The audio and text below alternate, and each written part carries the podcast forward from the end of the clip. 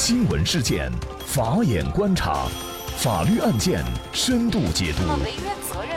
传播法治理念，解答法律难题，请听个案说法。大家好，感谢收听个案说法，我是方红。更多的案件解读，欢迎您关注个案说法微信公众号。那今天呢，我们跟大家共同来聊一下，承租人擅自转租房屋，房东索要二十万。具体案情呢，先跟大家一起来了解一下。杜发呀是一家培训公司的老板。二零一三年呢，因为公司发展的需要，杜发就租了一栋写字间。那约定的租期呢，是从二零一四年的九月一号到二零一七年的八月三十一号，也就是呢一共三年。那租金标准呢是每年。那杜发经营公司一年多以后呢，生意没有任何起色，每天呢又要承担着房租、人力等各项成本，于是呢，最终公司关门歇业。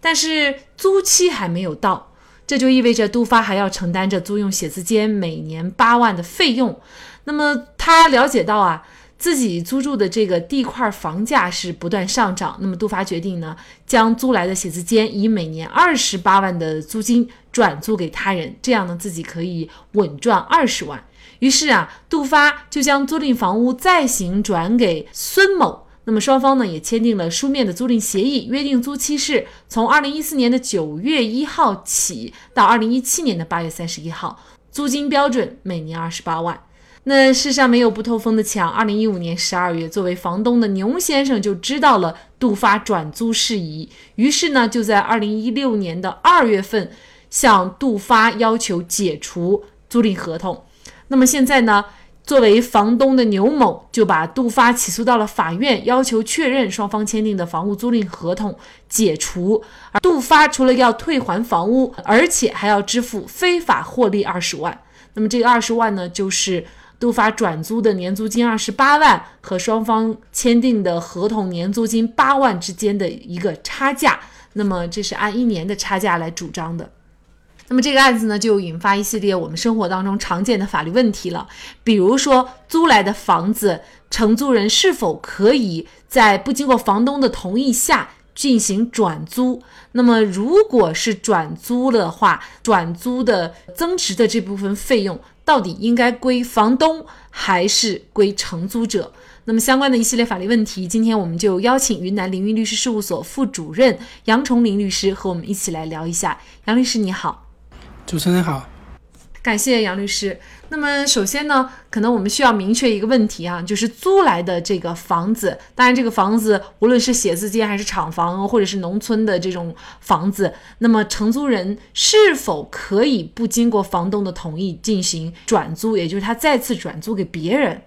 从法律层面来考虑的话，房屋如果说合同里面明确规定了是不允许转租的，那么。它是不能转租的，呃，我们的承租人享有的转租的权利，一般在合同中是要明确约定的，否则的话，转租合同签订的，就是说和这个出租人签订的合同，就有可能会因为他的转租行为导致被解除。也就是必须在租赁合同当中明确约定。如果租赁合同当中对于是否可以转租没有约定，那么这个怎么来看呢？是属于同意他转呢，还是不同意他转呢？嗯，正常情况下的话，合同没有约定这一块的话呢，这个并不直接来认同于出租人同意房屋进行转租。呃，我们理解的话，一般对于房屋进行转租的话，都是需要在合同中予以明确的。因为很多人喜欢当二房东，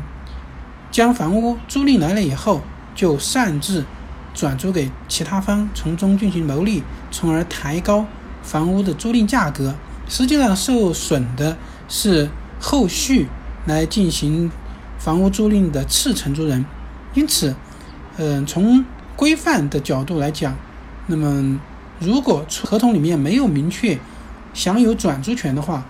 原出租人的话都可以要求解除房这个签订的租赁合同，也就是作为承租人来说，其实他还是没有权利去擅自转租的。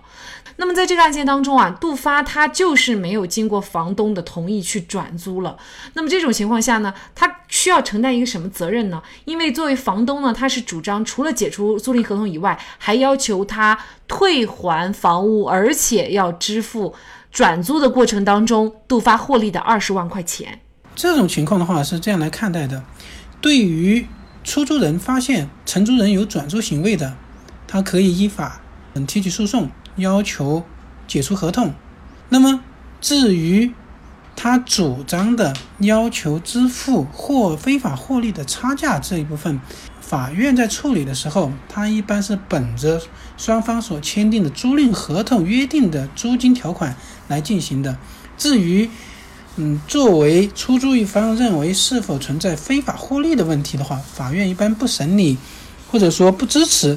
这样的请求，因为法院他所支持的租金都是按合同约定的租金标准所计算出来的实际使用的时间段里面的租金，所以并不以对方转租以后所产生的新的租金作为标准来计算。那么这也是体现了我们合同的契约精神和合同的相对性原则，就说合同跟谁签的，那么就以谁双方签订的合同为准。那么其他的，他转租合同签一份也好，两份也好，这样的转租合同的话呢，并不是本案所涉及的要审理的对象。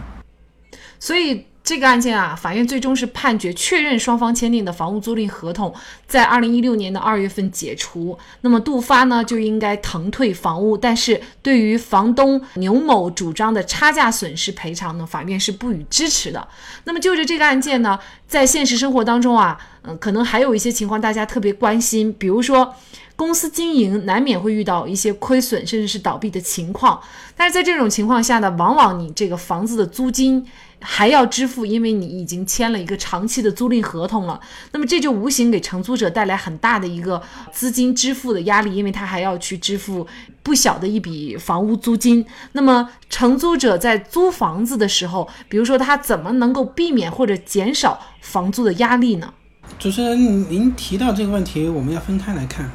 公司经营问题的话，是作为投资者对市场的一个考量，他对他要。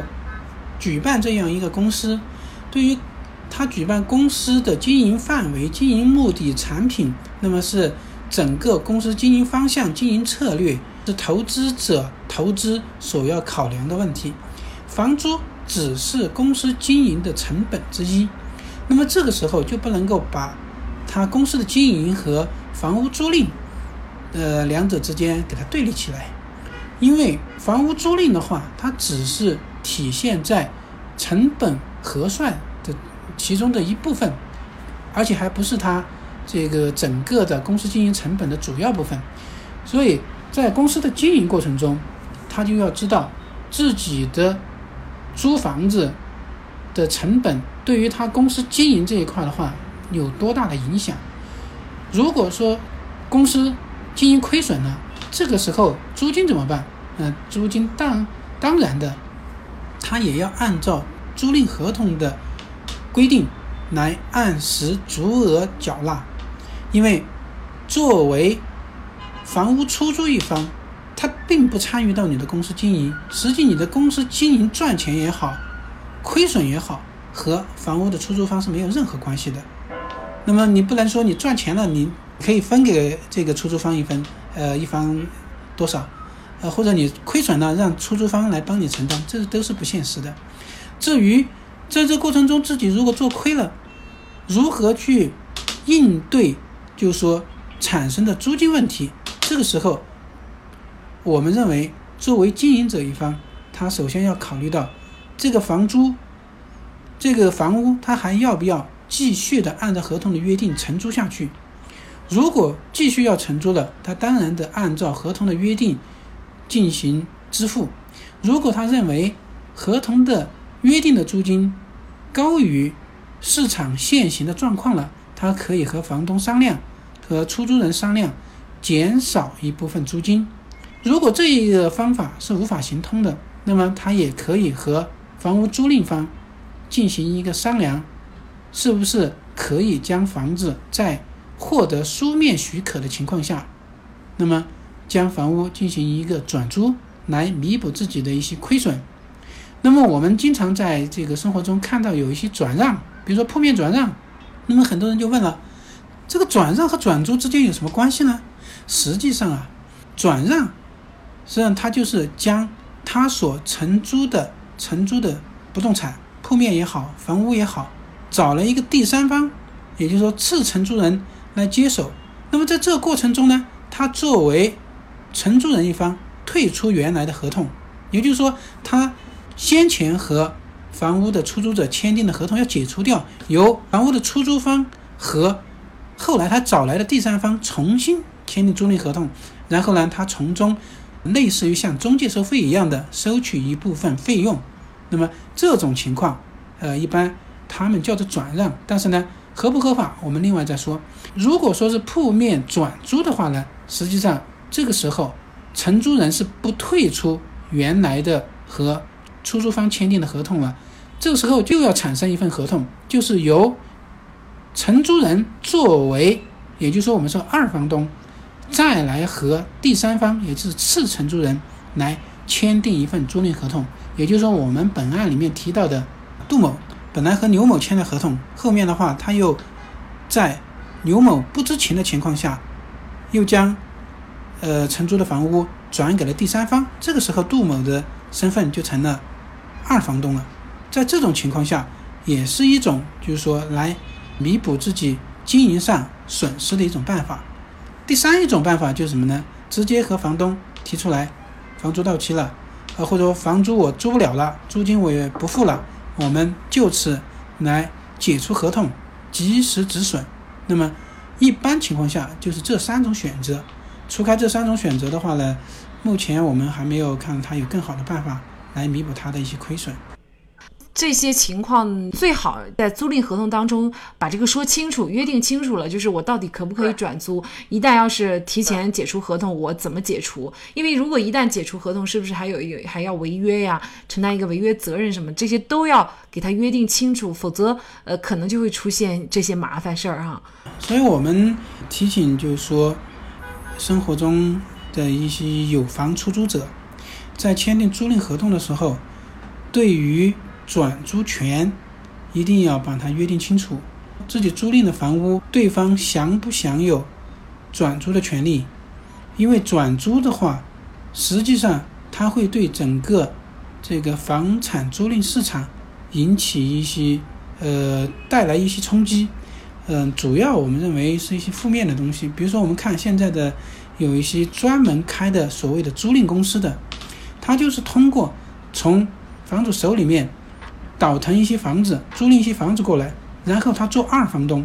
再进行租赁。在这过程中的话呢，就会存在着有一些承租者，他会对于你原来的房屋的装饰装修啊，或者说你房屋的一些结构啊，还有对于房屋的使用啊各方面会产生一些不利的影响。但是呢，作为这些租赁公司一方，他更多不会去考量这些。他希望的是租出去收到钱，弥补他的差价，然后来赚钱。所以，所以在这种情况下的话呢，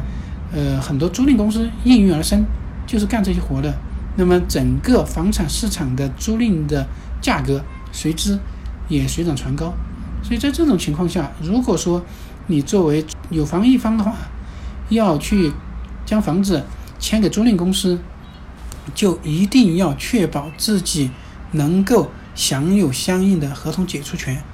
这样的话呢，进一步来保障自己的权益。那这是我们对就说有房一方要进行出租的时候一个建议。嗯，其实。在这个房屋出租、承租的过程当中呢，无论是出租者和承租者，在整个过程当中都可能会面临一些法律的风险。所以呢，您多了解一些这样的法律知识，怎么来预防就显得特别的重要。最好呢，就是事先的避免，就是您在签合同前就去咨询一下法律专业人士、律师啊这些，呃，看看这个合同怎么来签，能够把您的风险降低到最小。那么同时呢，也欢迎大家来关注我们个案说法的微信公众号，关注。我们这期节目。那么在这里呢，也再一次的感谢云南凌云律师事务所副主任杨崇林律师。好的，如果大家想获得我们本期节目的全部图文资料，以及我们过去二百多期的节目内容，都欢迎大家在微信公众号当中搜索“个案说法”，就可以找到我们加以关注。我们对过去的节目都进行了分类，把它们分成了民事案件、刑事案件和婚姻家庭以及行政类案件。那么大家可以根据需要去。查找。另外呢，如果您在生活工作当中遇到一些法律问题，也欢迎大家向我们进行咨询。您可以添加幺五九七四八二七四六七幺五九七四八二七四六七的微信号，直接向我们咨询。那么给大家提供法律服务的都是我们邀请到的个案说法的嘉宾，他们都非常的专业、资深和负责任。感谢大家的收听，我们下期节目再见。